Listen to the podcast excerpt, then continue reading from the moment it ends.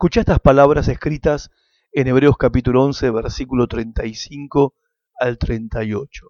Dice, hubo mujeres que por la resurrección recobraron a sus muertos. Otros, en cambio, fueron muertos a golpes, pues para alcanzar una mejor resurrección no aceptaron que los pusieran en libertad. Otros sufrieron la prueba de burlas y azotes, e incluso de cadenas y cárceles.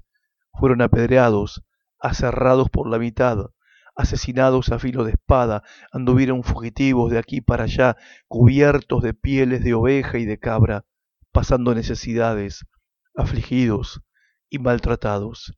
El mundo no merecía gente así. Anduvieron sin rumbo por desiertos y montañas, por cuevas y cavernas. El valor de la fe no es sólo el coraje para vencer en la lucha, sino también para seguir adelante en medio del sufrimiento. A veces las batallas Dios las diseña no para una victoria rápida, sino que Él las diseña de tal manera que tenemos que pelear, pelear, pelear y pelear. Hay personas que dicen, bueno, esto siempre es así y parece que no está mejorando.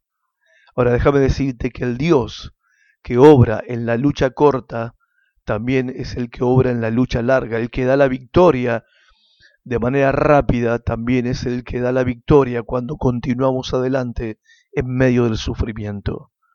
La fe valiente es la que continúa, es la que avanza, es la que sigue en el sufrimiento.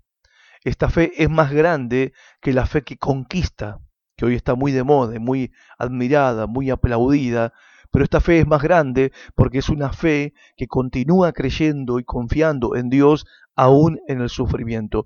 Este es el punto más alto de la fe. La clase de fe que continúa en el sufrimiento sin murmurar, sin decir una palabra de queja, pero creyendo a Dios cada minuto es la fe más alta. Y como dice el autor de Hebreos, Dios siempre recompensa esta clase de fe. Hasta la próxima.